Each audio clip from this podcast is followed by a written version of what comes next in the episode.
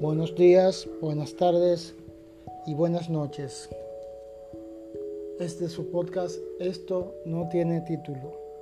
Mr. White, quien les habla. La pandemia COVID-19, este virus que ha azotado al mundo, que tiene sumergido en arresto domiciliario a la mayoría de la población de la Tierra. Dice que hay 2.310.572 casos confirmados, hay 590.682 personas recuperadas y 158.691 personas que han perdido la vida aquí en la República Dominicana decimos que tenemos 4.335 casos confirmados, 312 personas han recuperado y lamentablemente 217 personas han perdido la vida. La humanidad realmente llevaba un rumbo muy acelerado. Nos creíamos los dueños del, del espacio.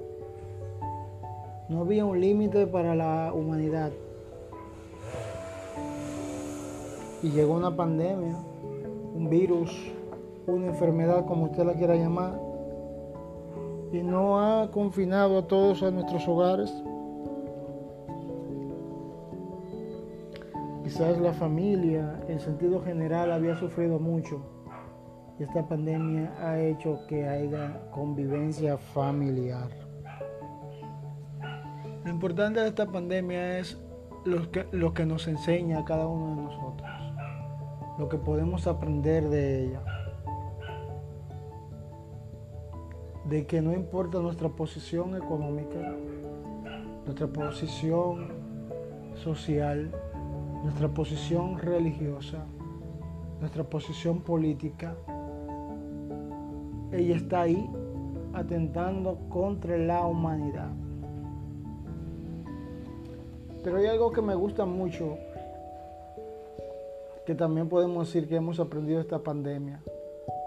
Hay una historia que relata que relata el libro de los Hechos, capítulo 16, versículo 25, que dice que a medianoche orando Pablo y Silas cantaban himnos a Dios y los presos los oían.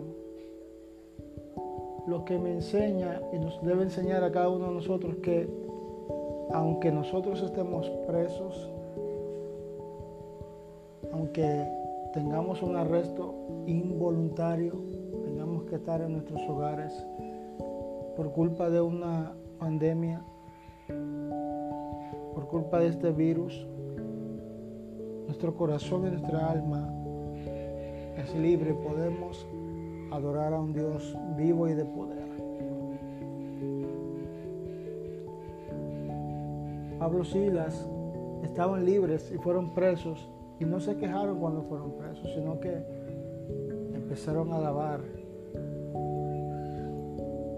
Y los cimientos de las cárceles donde estaban,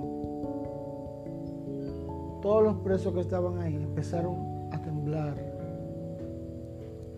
y hubo un gran temblor y los grilletes de las cadenas se rompieron. Lo que me hace entender a mí que aunque muchas iglesias, muchos comercios, muchas instituciones han cerrado su puerta, eso ha servido para que hasta el que no es creyente en Dios crea. Muchos artistas seculares han, abierto sus redes para llevar un mensaje de fe y esperanza, lo que significa que esta pandemia sirvió para que nos acercáramos a nuestra familia y nos acercáramos a Dios. Jesucristo dijo, y será predicado este Evangelio del Reino por todas las naciones, entonces vendrá el fin. Hasta aquí su podcast. Esto no tiene nombre, Mr. White se respide.